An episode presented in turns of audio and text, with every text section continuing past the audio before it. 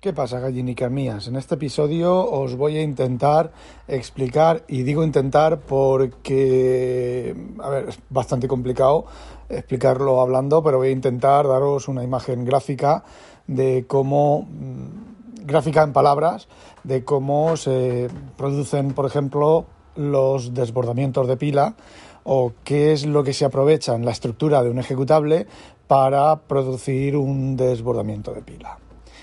Eh, pero para eso tenemos que empezar a entender un poco cómo funcionan eh, los ejecutables. Un ejecutable dentro del ejecutable, dentro del exe o dentro del ELF de, de Linux o dentro de cualquier otro formato de ejecutable, existe lo que se llama ejecutable moderno, ¿vale? Los .com antiguos de MS2, pues no, eran una imagen de memoria, se cargaba a partir de la dirección 100 física real del espacio de direcciones del procesador, se cargaba el, el com, el, el command com, cogía y metía, eh, abría el fichero, lo metía a partir de la dirección 100 y luego hacía un JMP a la dirección 100 y ya está, era tan sencillo como eso. Bueno, pues los programas, los ejecutables modernos, tienen una cosa que se llaman eh, segmentos.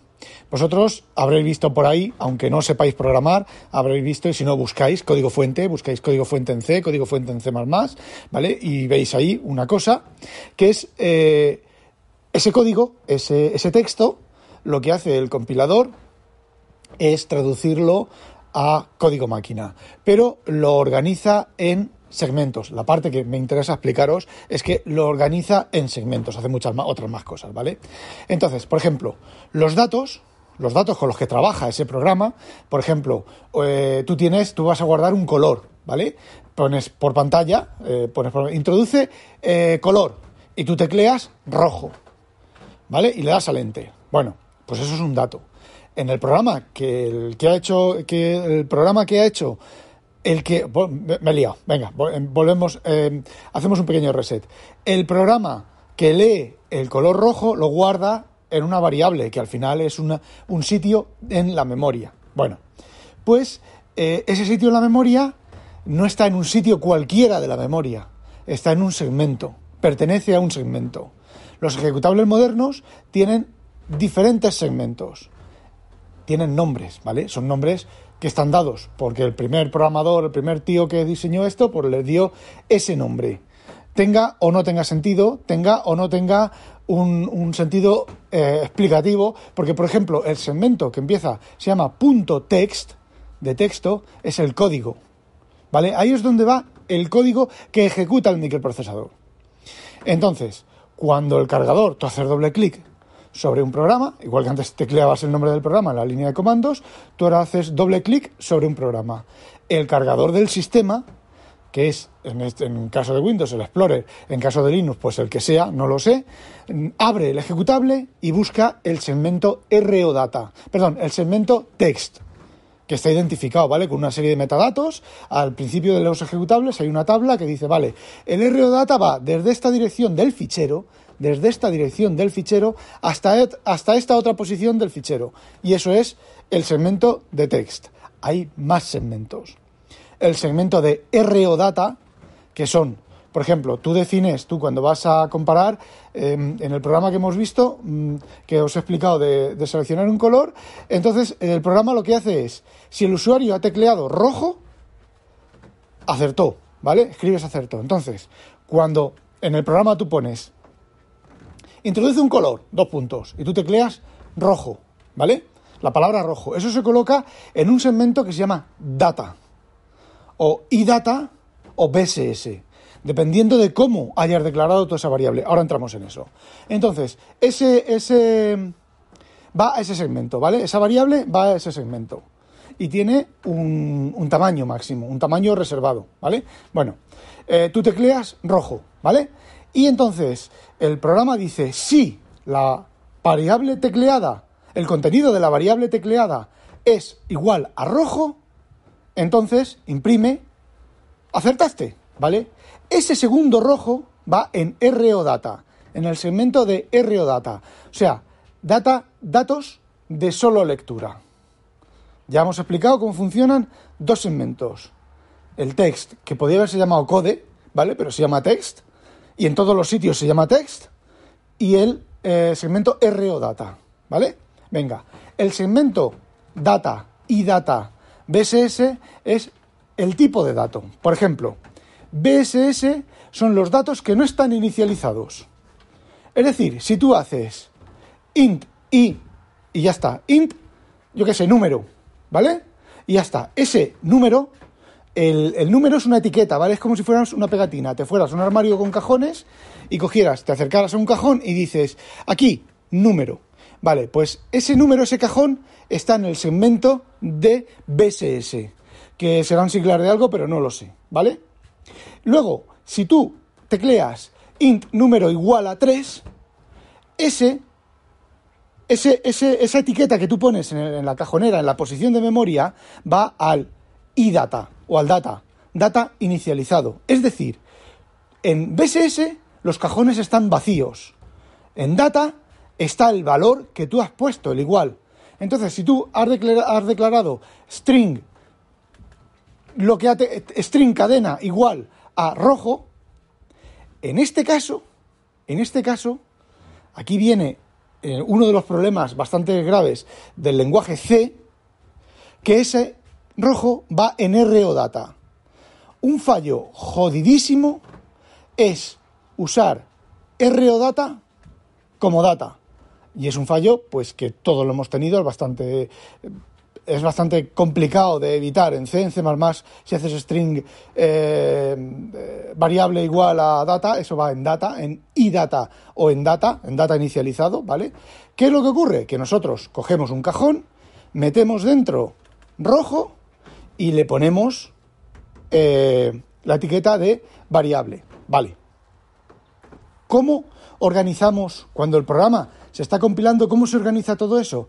Bueno, pues se determina en, imaginaos que tenemos la memoria del, ordenador, una vez que hemos cargado en memoria la, imagen del ejecutable, entonces resulta que tenemos un área de la cajonera, imaginaos una, una estantería grandísima con muchísimos cajones. Eso es la memoria, ¿vale? Bien. Entonces, eh, la sección BSS, el segmento BSS, digamos que es la columna 1, 2 y 3. Ahí es donde van todas las variables BSS. ¿Qué es lo que ocurre? Que si nosotros tenemos 10 variables sin, eh, inicializar, pues el primer cajón contiene la primera variable, el segundo cajón contiene la segunda variable, los siguientes cuatro cajones contienen la tercera variable, porque la tercera variable nos ocupa cuatro cajones, y así se va llenando las cajoneras, ¿vale? Bueno, las siguientes tres columnas son iData, ¿vale? Y en las siguientes eh, columnas ahí colocamos por los las variables que están inicializadas, que están inicializadas en tiempo de, de compilación. Es decir, int número igual a 3. ¿Qué es lo que ocurre? Que cuando el compilador carga en memoria el segmento, lo que está cargando es ya está llenando los cajones. En el BSS los cajones no se llenan. En el data los cajones se llenan automáticamente. Además, que es un copia. El data es de la dirección tal a la dirección cual, del cajón 33 al cajón 124, este bloque de memoria, ponlo ahí. Y el compilador, el, cargador del sistema, pone ese bloque de memoria en el segmento data o iData. ¿Vale? Y lo mismo ocurre con el segmento text. Otra serie de cajoneras es diferentes columnas de cajoneras, ¿vale? De, este, esta estantería grande, que tenemos, pues ahí pone el código, ¿vale? Hasta ahí creo que está bastante claro. ¿Qué es lo que ocurre? Que esos tamaños son variables.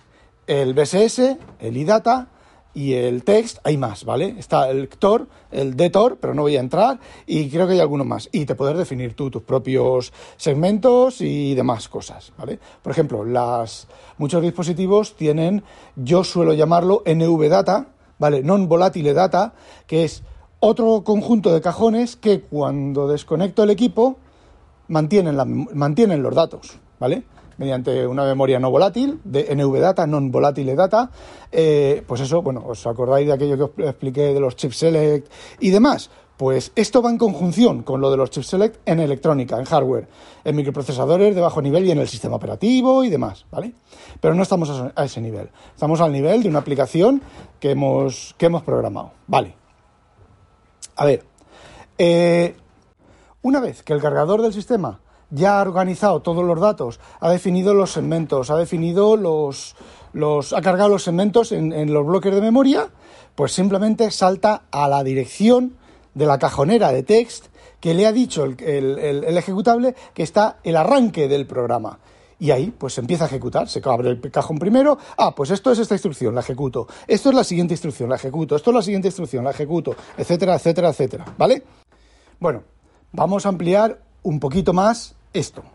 A ver, las direcciones base de los ejecutables son relativas. Os, últimamente, a ver, de un tiempo a esta parte, pongamos 10 años, 15 años, ¿vale? Antiguamente no, eran fijas. Por ejemplo, las DLL se cargaban la dirección 4.000 millones, creo que era, y si había dos DLLs que se cargaban en la dirección 4.000 millones en un procesador de 16 bits, había un problema gordísimo, porque las dos DLLs competían por cargar en esa dirección física real.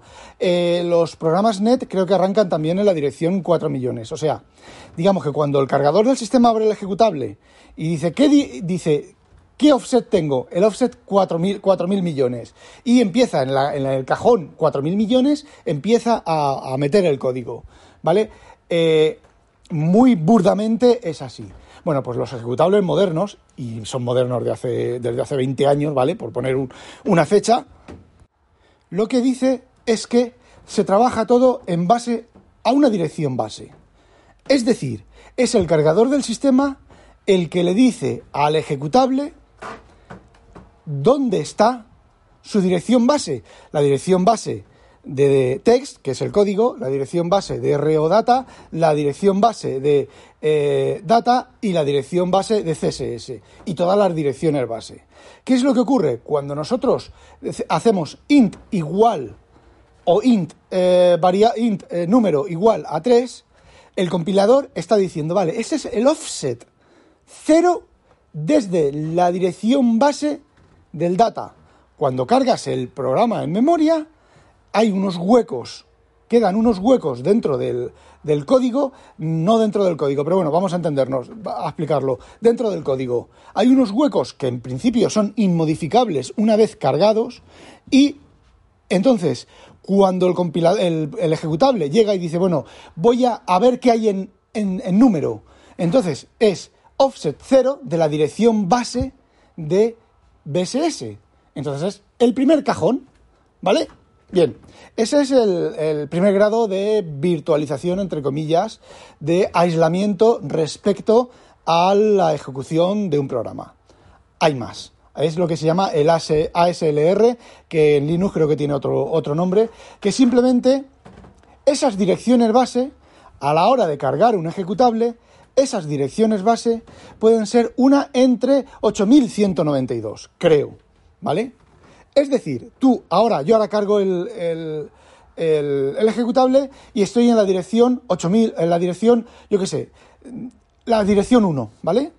Cierro el ejecutable, lo vuelvo a cargar y estoy en la dirección 67. Eh, a ver, no es la dirección 67, es, digamos que yo tengo 8192 cajones, cajoneras, perdón, repartidas por toda la casa y hoy me voy a la cajonera número uno, a la pared número uno, donde está mi estantería, donde tengo los cajones, y cuando lo vuelvo a cargar, en la, me voy a 600 cajones más allá o 1000 cajones más allá y arranco y meto ahí, empiezo a meter ahí los datos. Luego entenderéis por qué estoy explicando todo esto. ¿Vale? Otra de las cosas que usa, que tiene de, los programas modernos, los, sistemas operativos modernos, son las eh, propiedades o las características de cada segmento.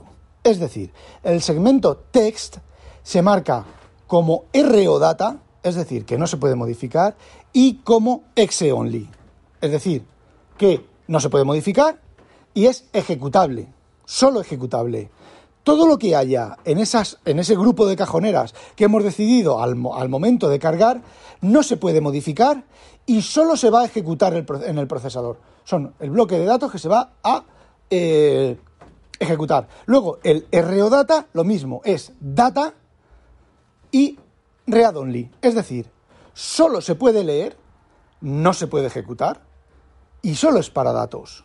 Luego, el iData ya se puede ejecutar, pero solo es, eh, perdón, ya se puede modificar, pero ya solo es para datos, y el BSS, pues lo mismo, se puede modificar y ya es solo para datos, y es solo para datos, no se puede, no se puede ejecutar ahí. Es decir, es decir, si nosotros cogemos un bloque de la dirección, imaginaos que yo como programador, y en C se puede hacer, yo como programador cojo y digo, bueno, le pregunto al propio, a mi propio programa que está en ejecución, le digo, oye, ¿cuál es la dirección base del ejecutable? Que eso lo puedo leer, ¿vale? Se puede leer sin problemas. Pues la dirección base del ejecutable es este.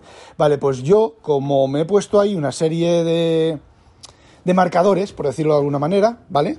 De nombres, nombres de segmento, vale, pues yo tengo un bloque de código que quiero ponerlo en data y luego ejecutarlo modificarlo y ejecutarlo, lo que se llama código ejecutable, eh, automodificable, que en principio y en teoría no se puede modificar. Otra cosa es que luego los sistemas operativos eso lo controlen como el puto culo, ¿vale? Pero bueno, entonces, ¿qué es lo que ocurre? ¿Qué es lo que hago yo? Ah, originalmente el código ejecutable automodificable era el programa, el propio programa, que decía, bueno, la dirección base de esta función que me he hecho yo el marcador aquí. Bueno, pues voy a cambiar el, el cajón que está en la posición más 3 por, voy a meter un valor, en lugar de eh, tenía originalmente eh, el número 33, pues ahora va a tener el número 34.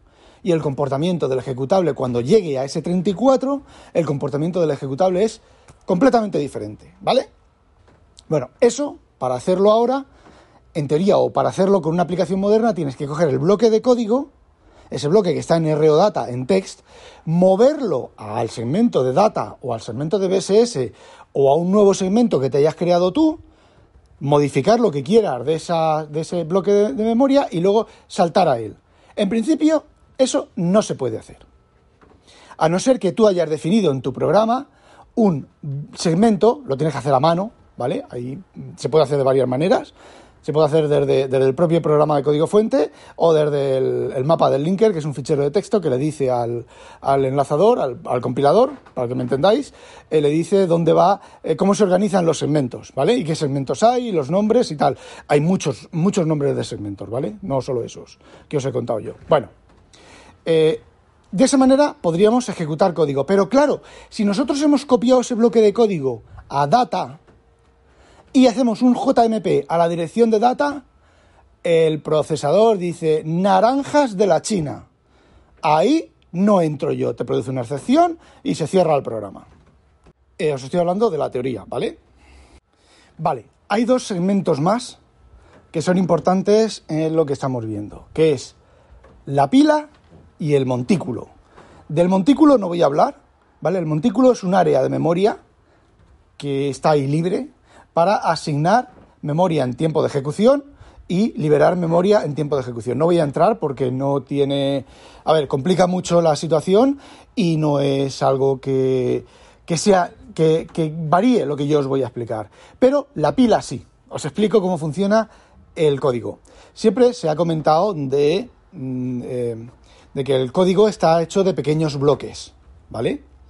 Por ejemplo, nosotros tenemos una función, un bloque de código que va en, text y que nosotros es introduce un nombre y ahí dentro de ese, bloque de código está todo el código que es necesario para imprimir en pantalla, eh, introduce un color, perdón, introduce un color, dos puntos, para esperar la respuesta del usuario y para que el usuario escriba el nombre y cuando le dé al enter, ese bloque de código devuelve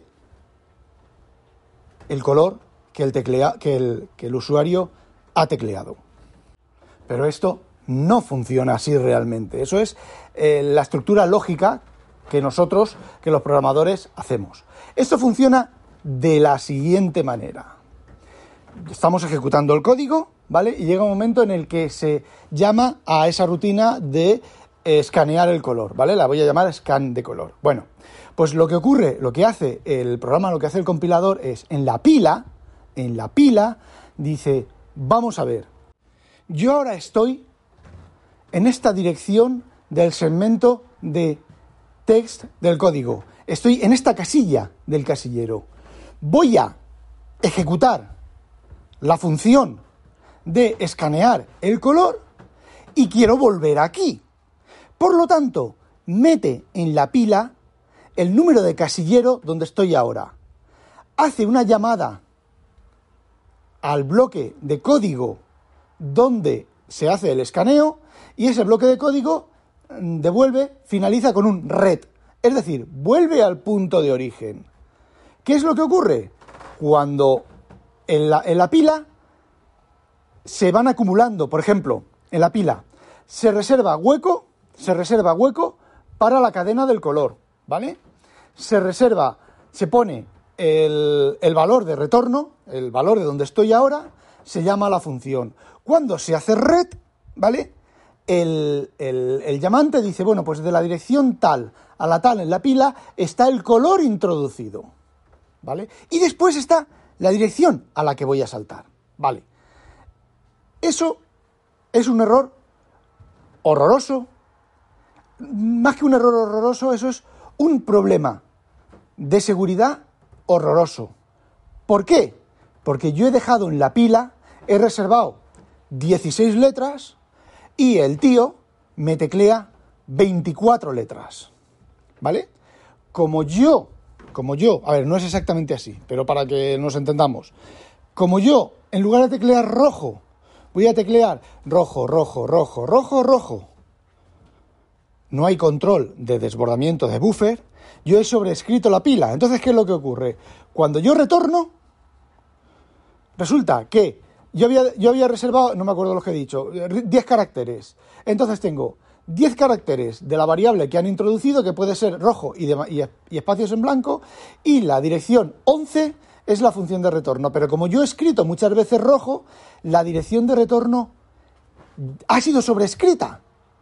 Con lo cual, cuando el programa hace el red, la llamada a escanear el código de color, la cadena de color, eh, devuelve si antes yo ahí decía que estaba en la dirección 55, por decir un número, de la tabla de las cajoneras donde está el código, ahora al escribir rojo está en la dirección 77.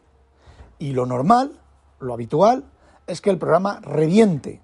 Porque en la 77 hay otro código que no tiene nada que ver con la secuencia del programa, se salta ese código, se ejecuta ese código, se arma lío padre y termina el programa, normalmente termina reventando. ¿Qué es lo que ocurre si eres inteligente, muy inteligente, y sabes que si color 5, color 10, pones color, color, y luego el carácter ASCII del número 16. Cuando retornas de la pila, el salto de dirección, que era la 33, Ahora es, la, o sea, la dirección de, de retorno es 16. ¿Qué es lo que ocurre? Que en 16, la, la, posición de memoria de 16, yo lo sé porque yo he mirado el código, yo he mirado muchas cosas dentro del código y sé que la 16 es saltar a imprimir la contraseña actual. ¿Y qué es lo que he hecho? Pues he metido rojo, rojo 16, 0x16, enter, y el programa me imprime la contraseña actual, se va a tomar por culo, porque se va a tomar por culo, pero ya sé tu contraseña.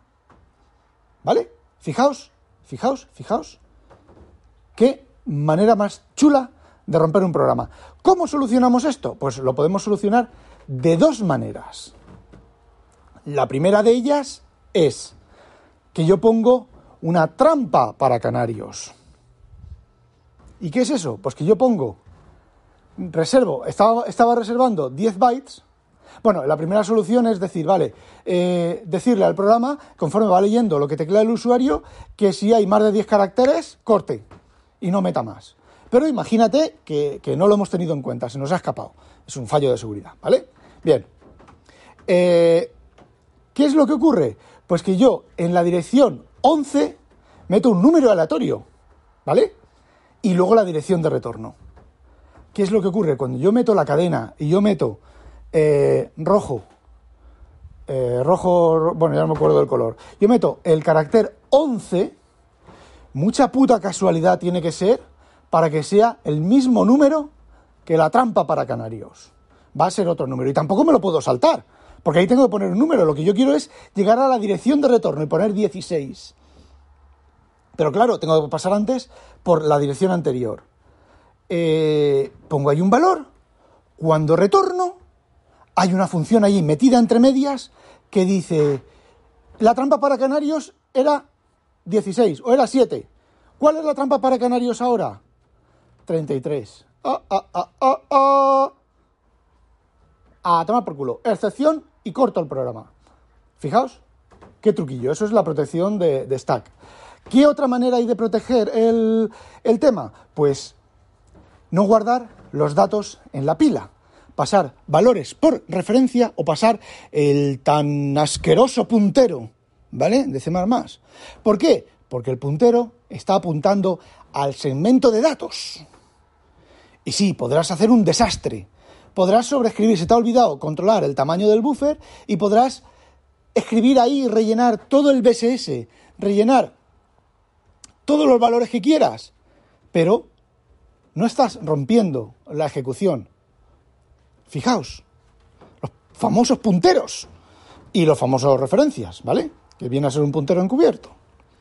¿Y cómo podemos, de esta manera, también reventar pues muy sencillo. Resulta que ahora sabemos que el, BSS, vamos a suponer que la variable está en BSS, ¿vale? El puntero apunta a una dirección, a un cajón de BSS, ¿vale? Pues yo sé que el BSS en este programa son, porque lo puedo mirar, hay programas que me dicen, igual que el cargador del sistema sabe los tamaños de los segmentos, yo puedo mirar ese, ese programa, mirarlo con una herramienta y decir, ajaja, ah, el BSS son 16K, después está el RO Data que son 32K, luego está el no sé qué que son 8K y luego está el segmento de código o la pila, ¿vale? Y yo sé que tengo que escribir, yo qué sé, 128K y el, y el byte 129 me va a sobreescribir el valor de retorno de la función que a mí me interesa para que me saque la contraseña por pantalla. ¿Vale? Bueno, pues hago eso. Tecleo, tu, no sé cuántos, los cas que hagan falta. Entonces, ¿qué es lo que ocurre? He sobrescrito todo el segmento de, de, de BSS, todo el segmento de ReoData, todo el segmento de tal. A lo mejor, si el segmento de, de ReoData está en medio está entre lo que estoy suscribiendo, eh, sobreescribiendo, ya no, hace falta nada más. Si está bien configurado y el procesador tiene activado el bit de, no modificación, en cuanto toque un byte de ese, segmento, revienta y a tomar por culo. Eh, pero imaginemos que no, ¿vale? Entonces, ¿qué es lo que ocurre? Sobreescribo todo eso, llego al valor de la pila que me interesa o al valor del código que me interesa y Luego explico lo del código. Al valor de la pila que me interesa, sobrescribo el valor de retorno y he hecho la misma maldad que antes, ¿vale? Con el código, con el código es lo mismo. Entonces, el código normalmente, cuando son funciones, se llaman, son funciones en el ensamblador, que es cal, llama a una dirección, ¿vale? A una dirección dentro de las, de las cajoneras de código, ¿vale? Pues si yo sobrescribo ese buffer que tengo ya esté en la pila o ya esté en cualquier otro segmento y puedo llegar a ese cal de esa dirección y sustituir ese cal por esa dirección de, siguiente, por la dirección en la cual se imprime la contraseña, pues cuando yo retorne de la función o cuando llegue el momento de hacer ese call, resulta que me va a imprimir la contraseña. Luego ya me da igual, que el programa reviente, que se vaya a tomar por culo, pero ya sé tu contraseña vuelvo a ejecutar el programa, introduzco tus credenciales con tu, con tu contraseña que he descubierto y bueno, puedo seguir haciendo cosas. ¿Qué es lo que debería de ocurrir? Que en el momento en que yo tocara la sección text, pues el, entorno de ejecución pues reventara.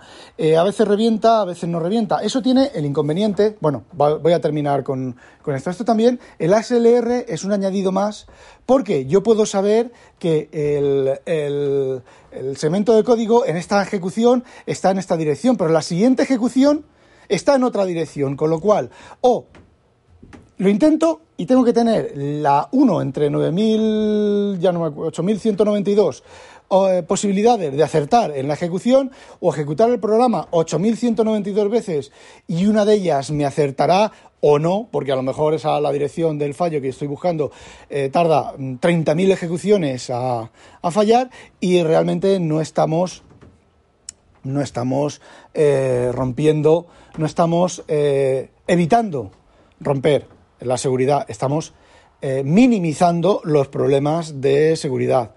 Y luego está, bueno, el, código legacy, no hay más cojones que usarlo como está, ¿vale? Pero luego están los talibanes linuxeros, recuerdo los talibanes linuxeros protestar que quiera eso de las funciones de C-S, printfs, strcpis-s, todas esas funciones, eso es una mierda. Pues esas funciones son funciones para evitar los desbordamientos de buffer y son en un estándar. Pero los linuxeros, los programadores linuxeros protestando, yo tengo que poner eso, tengo que poner eso. ¿Por qué? Porque no, ay, si es que tampoco compruebas el buffer, el tamaño del buffer. Pues esas funciones son funciones modificadas del estándar de C, ¿vale? Que lo que hacen es que pasan un parámetro extra, extra con el tamaño del buffer y solo dejan escribir hasta el tamaño del buffer. Eso no quiere decir, ojo, eso no quiere decir que no puedas reventar el, mediante un desbordamiento de buffer, ¿vale? Eh, porque hay otras, hay otras maneras de reventar los programas, ¿vale? Os cuento una más, porque esto ya se está alargando, os cuento una más y lo, y, lo dejamos así. Entonces, eh, se rellena el buffer hasta el tope y ya no se cogen más caracteres. Más caracteres al pegar, más caracteres al teclear, más caracteres desde un socket, más caracteres desde un fichero, más caracteres desde donde sea. Hay un potencial pequeño problema de seguridad, que es que si el implementador de esa función ha puesto delante el contador, perdón, detrás el contador de la variable, puedes llegar a sobreescribir el contador de tal manera de que amplíes el tamaño del buffer. Entonces hay que ir con, cuidado, con bastante cuidado con eso. Y bueno, más o menos era lo que expliqué en el podcast, un poco más explicado con más detalle. Y, y bueno, os cuento otra manera de reventar un programa. Vale. Esto ya es un poco, requiere un poco más de arte. Bien, imaginemos que, el programa, que un programa es totalmente seguro. ¿Vale? No tiene ningún fallo de seguridad. Tú lo cargas y aquello es la leche. Vale. Eh, aquí ya requiere, mm, por ejemplo, los desarrolladores tenemos un problema de seguridad muy serio con nuestros ordenadores porque eh, tenemos permisos de debug. ¿Vale? Tenemos permisos para que otro proceso inspeccione un proceso. Hay cierta seguridad, ¿vale? Porque solamente el proceso inspeccionador solamente puede inspeccionar un proceso que haya lanzado él, pero mm, si necesitamos, a veces que necesitamos debugar cosas un poco extrañas y podemos conectar el, el debugger a cualquier proceso y bueno, el problema de seguridad está ahí. Tú, en lugar de conectar un debugger, lo que conectas es una herramienta maliciosa. ¿Y qué es lo que haces? Inspeccionas la memoria. ¿Os acordáis aquello de, bueno, pues os acordáis, claro, si sois eh, millennials ni, puta idea, pero aquello de los pokés, de te ponías en... Fijaos, fijaos, un fallo de seguridad, los pokés. Ya me he caído yo en eso. Eh, teníais el juego, yo qué sé, mm, Batman, ¿vale? Y madre mía, me están matando mensajes. Jope. Bueno, eh, Batman, teníais el juego de Batman. ¿Vale? He inventado un juego, ¿vale? O Puznik. Y queríais entrar con 99 vidas al Batman, ¿vale? O 255 vidas, que era lo habitual, ¿vale? Entonces, ¿qué tenías que hacer? Eh, conseguir la revista, una revista, eh, y que te decía, bueno, antes de cargar el Batman, teclea Poke, lo que sea, coma 255. Poke, lo que sea, no sé cuánto. Poke, lo que sea, no sé cuánto. Y luego carga el Batman. ¿Qué es lo que ocurría? Que tú estabas poniendo unos valores de memoria, estabas cambiando unos valores en la memoria que al cargar el Batman, en esas posiciones de memoria, estaba el contador de vidas. Os recuerdo que los Spectrum había que hacer un soldar algo, cambiar una soldadura o algo en la, en la placa del Spectrum y entonces había una combinación de teclas que te, con el juego cargado te saltaba a otro sistema y entonces ahí tecleabas los pokés, la dirección de memoria y el poke y sobreescribías el valor de las vidas, de las vidas o de lo que quisieras. Fijaos, mm, los fallos de seguridad. ¿Por qué? Porque cuando el programa cargaba no inicializaba la memoria. Si el programa que cargaba inicializaba la memoria, tenías que hacer lo segundo que os he comentado. Bueno, pues con este debugger puedes inspeccionar la memoria, ver lo que está haciendo el programa y cambiarle, eh, cambiarle valores, ¿vale? Que es un breakpoint. Cuando tú estás programando y pones un breakpoint, eh, lo que estás haciendo es un int 3 está sustituyendo una instrucción, lo que hace el Visual Studio o el editor que queráis o el GDB o lo que queráis es en esta dirección de memoria, si antes había eh, JMP o había MOV AXBX, ¿vale? Pues la quito y pongo un int 3 y me guardo que en esta dirección está la otra instrucción que había. ¿Qué es lo que ocurre? Cuando estamos ejecutando, estás ejecutando el programa, int 3. Int 3 es, el trap de debug, de debugger, por lo menos en Windows. ¿Qué es lo que ocurre? El proceso llamante, que se ha suscrito al, al trap de debug, hace un, una eh, se produce la interrupción, recupera el estado, ah, es esta dirección, vale, es este y tal, te muestra todas las variables en el entorno, todo lo que tienes que hacer, te pausa el programa, ejecutar, reemplaza temporalmente ese int3 por la instrucción que había y continúa hasta la siguiente interrupción. ¿Qué es lo que lo, complicado aquí? Pues lo complicado aquí es que, bueno, pues cuesta, cuesta encontrar el, el problema, pero, pero, pero, tenemos el problema de la SLR. Cuando encuentres el desbordamiento de buffer, cuando encuentres lo que quieras decir, solamente vas a poderlo hacer en esa instancia. La siguiente vez que lances el programa será otra instrucción, o sea, perdón, será otra dirección de memoria y todo lo que ya has hecho o lo haces con relaciones, con instrucciones relativas, que también se puede hacer, o eh, intentas de alguna manera encontrar cuál es la dirección base del ejecutable y a partir de ahí iniciar el ataque. Y aunque sea largo, voy a seguir otra de las cosas que dije en el, en el Hangout de ayer, o de antes de ayer, no sé cuándo sacaré esto, es que los fallos de seguridad no se descubren en el código fuente, se descubren, eh, se descubren en el código compilado. ¿Por qué?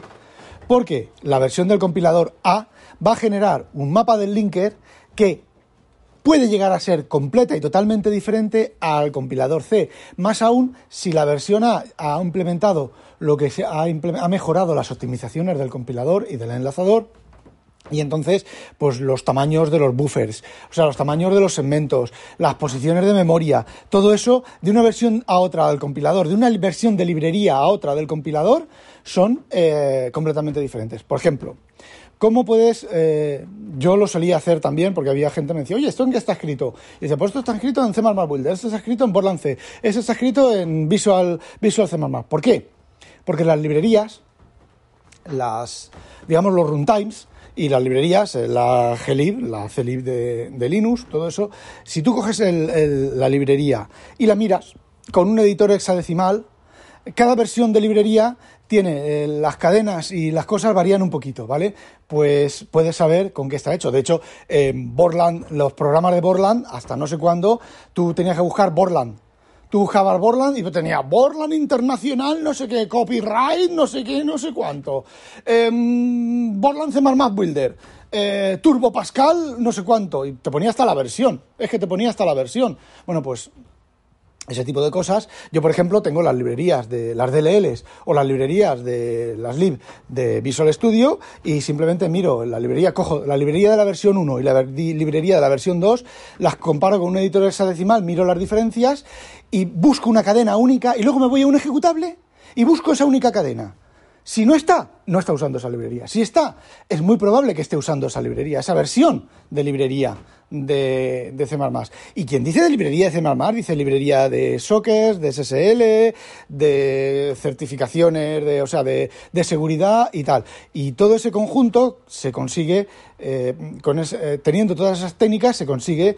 Eh, piratear un programa, un fallo de seguridad de un programa. Porque si tú miras el código fuente y tú dices, ajá, como dije en el Hangout, no está usando ese print FS, está usando ese printf normal. Aquí hay un posible desbordamiento de buffer. Sí, pero luego vete tú a saber ese printf, dónde se, dónde se guarda en el código, en qué dirección está en el código, qué dirección de offset va a utilizar, qué está ordenando el compilador las variables por orden de aparición, por, por orden de nombre, por tamaño, por, porque luego lo optimizador, el compilador optimizador, por ejemplo, resulta que tú tienes eh, cuatro variables de 16, de 16 bytes, pues te las alinea a 16 bytes, pero luego tú tienes una, dos variables de 8, de 8 bytes, te hace register coloring, ¿vale? Y te las coloca en una misma dirección, porque en una misma dirección de, de, de BSS o de data, eh, bueno, de data no, de iData no, pero de BSS la misma dirección porque las variables no se usan a la vez.